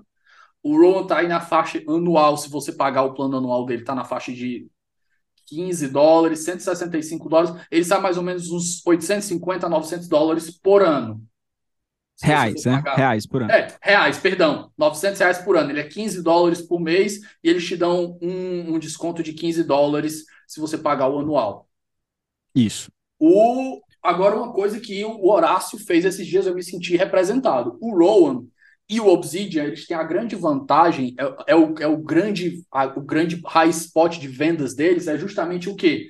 Aquela ideia do Zettelcast de você criar a sua caixinha de notas e ter que conectar uma nota você mesmo, analogicamente, eles fazem automaticamente você usando hashtags e backlinks. Você cria uma hashtag lá com a nota que você quer, e quando você quiser, você só clica na hashtag e ele vai te mostrar toda a lista de coisas que, que tem conectado com aquela hashtag. Então, para você Isso. criar conexões, ele tem uma facilidade enorme. Mas, como você bem falou, eu confesso que essas conexões eu crio muito mais quando eu vou fazendo as notas. Às vezes eu estou lendo aqui, fazendo nota de literatura, eu dou um enter nela, crio uma nota, uma nota dentro dela, né? O Rowan permite isso, o sistema de, de hierarquia, e eu já escrevo aqui, ó, essa nota aqui tem uma conexão com a ideia do livro tal, do artigo tal. E aí, Isso. eventualmente, se eu achar necessário, eu boto uma hashtag, mas não é o meu high spot nela. O meu high spot, como você colocou no seu tweet, é o quê? A hierarquia entre os bullets que eu crio. Então, você cria uma nota com uma nota dentro dela que, se re... que você sabe que ela é derivada daquela, não uma nota contínua na outra. E a uhum. segunda é justamente a facilidade de busca, né? Porque você colocando todas as suas notas dentro de um só lugar, quando você bota no mecanismo de busca e você bota uma palavra-chave, você vai procurar em todas as notas de todos os livros, de todos os artigos que você tem compilados ali. Exatamente. Porque o, o, a, minha visão, e a gente trata já do, dos aplicativos, é que, assim, muitos desses aplicativos eles foram criados com a ideia de que eles querem é, é, ser um, uma ferramenta para o pensamento conectado. E de fato eles são. Mas a experiência que eu tive é que eu raramente, se é que alguma vez eu fui surpreendido por, uma, por um backlink. Ah, não, olha isso aqui que trouxe.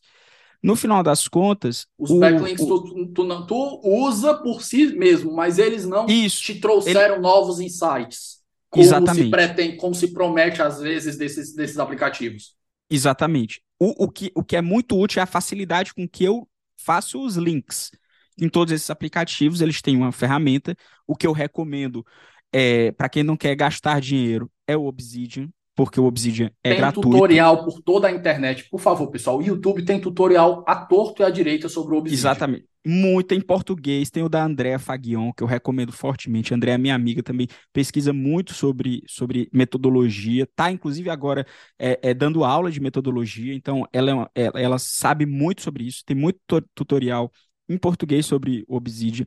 O Obsidian facilita isso porque ele tem um sistema em que você abre dois colchetes e aí você já consegue ligar para qualquer nota. Você digita o título, ele ainda autocompleta. Então, por exemplo, você está escrevendo aqui, eu estava falando sobre uma nota do Ralph Porsche, eu posso abrir aqui um, um fazer dois colchetes e digitar Porsche para ver se eu tenho alguma outra nota em que o nome dele aparece no título, né? E eu tenho, inclusive, aqui algumas notas sobre, sobre ele posso escrever isso, posso escrever ponderação, posso escrever teoria dos princípios, e ele vai completando, ele já vai me ajudando nesse trabalho. Eu ainda tenho que ter o trabalho, obviamente, de fazer a conexão, mas todos esses aplicativos têm esse método que é chamado não de backlink, mas de wikilink. Wikilink é essa facilidade com que você consegue fazer um link de uma nota para outra, simplesmente digitando dois colchetes ou, ou pra, em alguns aplicativos o arroba, né? Você digita o arroba e consegue complementar. O Obsidian tem essa, essa ferramenta, ele tem algumas vantagens. Uma delas é que ele é local, seus arquivos ficam salvos no seu computador. Se o Obsidian um dia deixar de existir, você não vai perder seus arquivos, todos eles são arquivos texto que você tem salvos no, no computador. Então, ele é o que eu recomendo para para que você tome notas. Mas qualquer aplicativo que tenha essa opção de você ligar notas vai servir. Até o, o Evernote agora inseriu então, para qualquer um desses aplicativos. Mas eu também recomendo que ele seja complementado por um outro aplicativo, que é o Zotero, que é um sistema para que você organize as suas referências. Né? Porque ah, você, no ano da graça 2023, está fazendo referência manual de artigo no seu trabalho, é assim, é impossível. Você consegue dar conta disso num trabalho com 15 páginas, mas você vai escrever uma tese de 150, 200 páginas, você não vai lembrar no final se você, por exemplo, se aquilo é um id, um ibid, um opsit, uma coisa, você já citou, você não citou, se qual é a edição que você citou antes e assim por diante. O Zoteiro faz isso de modo automático, mas ele faz algo mais importante. E isso é o que eu recomendo. É que ele hoje tem um grande leitor de PDFs. Então você pode deixar lá a referência, é como se ele organizasse toda a sua biblioteca de PDFs e já deixa essa biblioteca referenciada para que você possa citar no artigo. Você consegue, no Zoteiro, colocar o PDF do artigo, fazer a referência do artigo, anotar o PDF e ainda extrair as notas que você tomou já com a citação feita, Davi. Então, assim, é muito poderoso e também é um aplicativo gratuito. Com o Zoteiro e o Obsidian, você consegue fazer absolutamente tudo que você precisa fazer para para escrever para escrever uma para escrever uma tese, fazer uma pesquisa, fazer o que, o, que é, o que quer que seja. Obviamente, depois que você entra num desse aplicativo, você pode testar outros. Uma vantagem do Roam e do Logseek, que é meio que uma cópia, é que eles têm esse sistema de bullets, né? Então, todo você vai tomando as notas de modo muito mais hierarquizado do que no Obsidian. Para quem tem esse pensamento, é melhor assim. Uma outra forma é você tomar notas que são mais longas, é o que o Obsidian te convida a fazer. Ele não tem esses bullets, ele é mais uma página em branco. Mas qualquer dos aplicativos vai vai na prática resolver. Então, o que eu acho que o mínimo que você precisa é, você precisa de um aplicativo para gerenciar suas referências e organizar seus PDFs, e você precisa de um aplicativo para tomar notas que viabilize você ligá-las umas às outras. Com isso em mãos, você consegue seguir exatamente o caminho aqui do, do desse sistema do Zettelkasten. Fora isso, tem outras formas, né? No, eu, no Twitch eu coloquei o DevonThink, que é um aplicativo só para o Mac, porque ele permite que você faça o seguinte: você tem todos os seus PDFs, você joga. O Zotero faz isso. O problema do Zotero é só que ele não mostra exatamente. Então você tem que abrir um por um. O, o DevonThink já faz isso. Você coloca todos os seus PDFs, todos, todos que você tiver, de tudo. Joga tudo lá e você pesquisa. Ele consegue pesquisar dentro de cada um deles um termo que você que você procurou. Isso é uma vantagem absurda. O Zotero faz isso também, mas ele só não mostra exatamente. Então, por exemplo, você está querendo pesquisar na sua biblioteca do Zotero todos os artigos que fazem referência, por exemplo, pegar o, a gente falou dele antes, do Richard Albert. Você tem os, os livros e artigos dele, mas você quer ver quais são os artigos que citam ele na sua biblioteca. Digita lá Richard Albert, procura, ele vai procurar dentro de cada um dos PDFs o termo Richard Albert e vai encontrar. Isso aí, Davi, é uma coisa de produtividade que as pessoas que têm essa coisa de organização de e-mail, de pastas, dizem o seguinte: olha, você só vale a pena você ter um sistema de produtividade muito bem elaborado se ele for melhor do que um sistema de buscas bom. Se o sistema de buscas for melhor, você não precisa organizar suas coisas. Eu penso assim: a gente precisa de notas permanentes, notas de literatura, deixá-las ligadas. Precisamos de um sistema de referência PDF, mas a gente precisa, sobretudo, de um bom sistema de buscas. O Obsidian, o Roam, o Notion, o Evernote. Então, o, o solteiro, por exemplo, se eu estou escrevendo o meu artigo lá sobre, sobre, a, sobre os tribunais no mundo, se eu jogar todas as referências que eu tenho dentro do Zoteiro e eu botar uma, uma palavra no Zoteiro, ele, vai, ele vai me apontar em todos os artigos que ele tá que, que eu consigo encontrar essa palavra. Vai. Ele faz um, um processo chamado de indexação, indexar ele cria uma, um, um, arquivo de base de dados com todo o conteúdo daqueles PDFs, e aí você pesquisa dentro e ele lhe diz, ó, esses, esses, esses, esses artigos mencionam essa palavra que você está procurando. Interessantíssimo.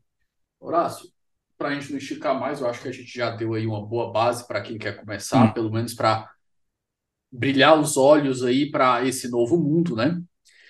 Eu acho que outra referência que eu posso dar para quem quer aprender também muito sobre isso são as dicas do, do Mushak Bilal no Twitter, uhum. que é o professor que está ensinando horrores sobre essa parte de metodologia e de aplicativos de inteligência artificial que podem potencializar a sua escrita. É ele tem uma ele tem uma sequência sobre o Zoteiro também muito bom. Eu uso o Zoteiro há muito tempo e tinha umas duas dicas lá dele que eu não conhecia.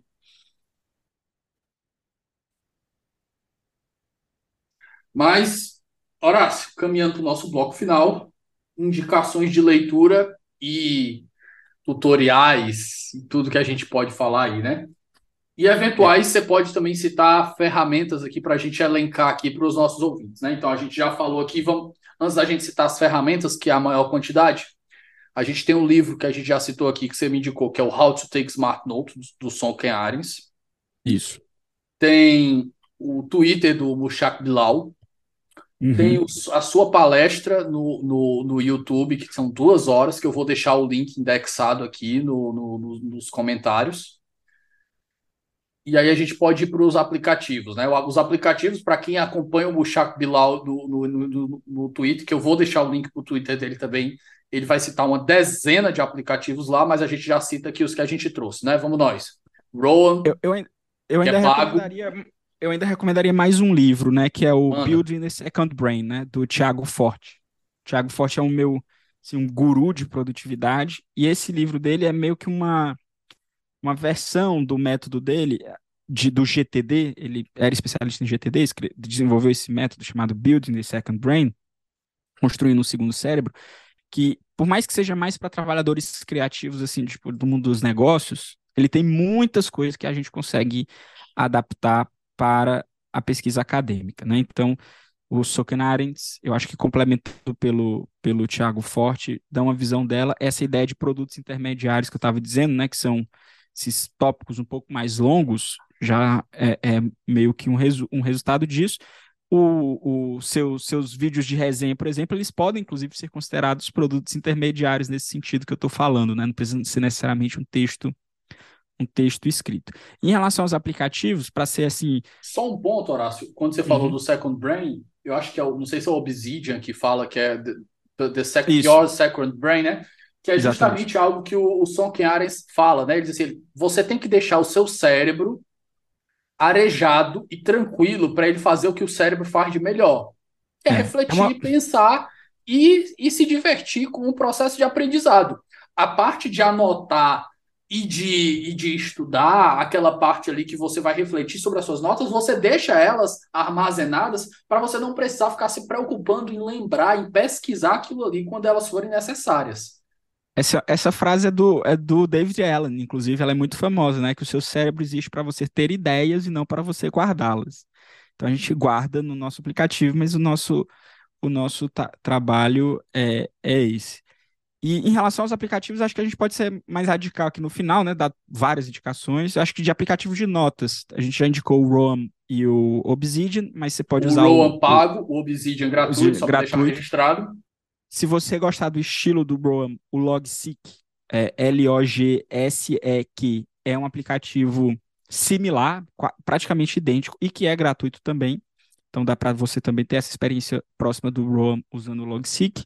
Tem o Notion, que eu acho que é um aplicativo para quem tem uma, uma, uma atitude mais visual, né? Gosta de visualizar, fazer tabelas e organizar, ver tudo que você tem, né?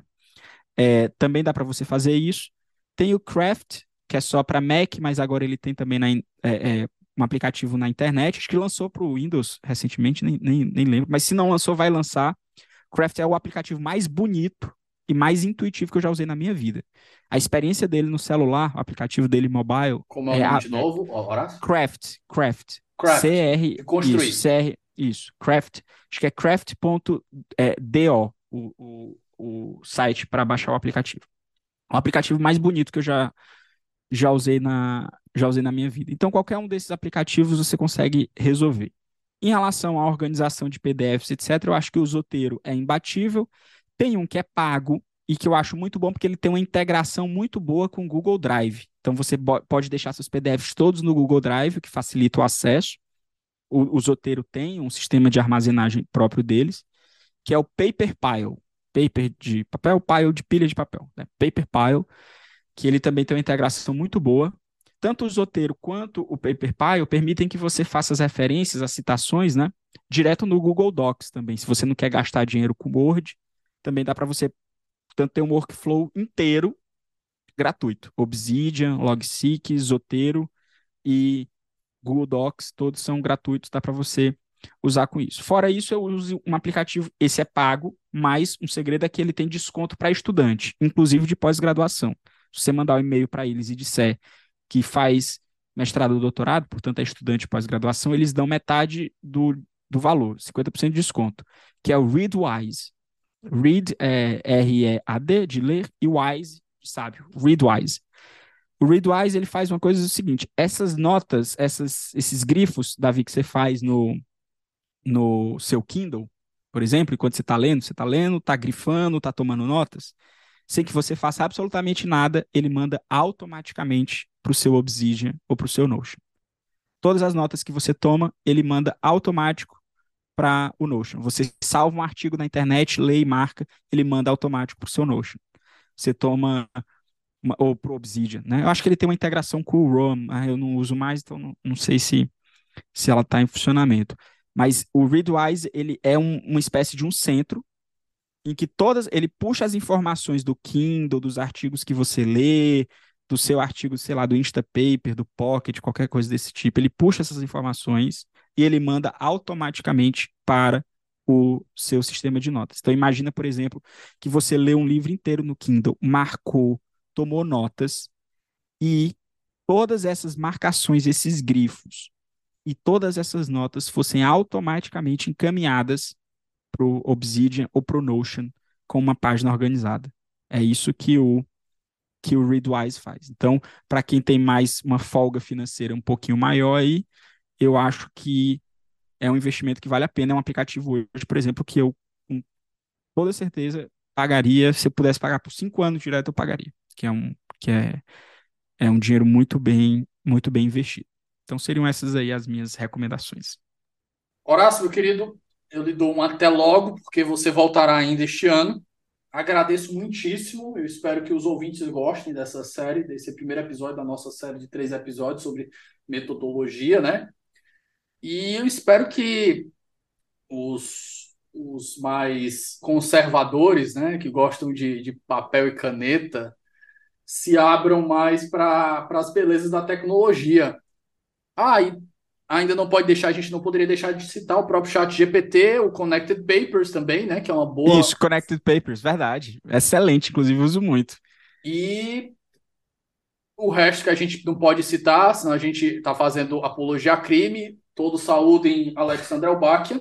Mas é isso que podemos dizer por aqui. Mas, querido, mas tem, obrigado. Tem um que vo...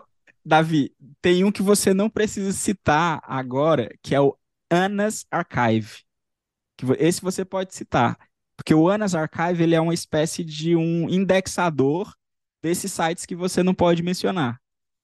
Então ele funciona simplesmente você joga o nome lá, ele pesquisa automaticamente em todos os sites russos que você está mencionando. Então fica aí também essa dica te mandar, é, Eu soube que o, o, a mãe de todos os a mãe de todos os russos, né, que caiu, uhum. caiu por causa de jovens. Eu detesto é. jovem. Os jovens começaram a fazer TikTok para recomendar livros, aí diziam: ah, você não precisa comprar. Vai ali, Meu Deus vai ali nos russos céu. e você pega de graça. Aí o que, que aconteceu? Chamou tanta atenção, o FBI foi lá e prendeu os caras na Argentina. Mas... Aí, mas quando eu vi a matéria, Horácio, foi a melhor comparação que eu já vi na minha vida. O cara escreveu o cara escreveu: esse foi o maior ataque à cultura, foi o maior desastre cultural desde a queima da biblioteca de Alexandria. Exatamente. Eu acho e, e, e eu, e eu acho eu acho uma uma, uma comparação assim, justa. Não se faria pesquisa em países em desenvolvimento ou subdesenvolvidos hoje se não fossem esses sites. É, impossível. Não é que é assim, ajuda. Não, não é que ajuda, não. A gente não faria se não fosse isso. Imagina o seguinte, eu, eu por exemplo, eu graças a Deus, tenho uma fonte de renda paralela às minhas atividades acadêmicas. Mas imagina o sujeito que estava no mestrado, por exemplo, recebendo uma bolsa de mil e poucos reais e ele tivesse que comprar os livros que ele precisa para fazer a pesquisa dele. Ele não queria fazer. Impossível. Com o dólar ser reais. Como é que ele, o que é que ele vai fazer, cara? Assim, é uma situação que, que, que a, gente, a gente brinca assim, né? Que não pode falar, obviamente todos sabem quais são, quais são os sites, né? O C-Hub, o LibGen, o Z-Library. É, esses, arti esses sites, eles são responsáveis por grande parte da pesquisa acadêmica feita no mundo, hoje, é feita por eles. Então, é, todas as vivas. Mas quem não quiser usar diretamente, usa o Anas Archive, que é inclusive mais fácil, porque você pesquisa diretamente em todos eles. É isso. Pessoal, encerramos por aqui. Até semana que vem. Um forte abraço.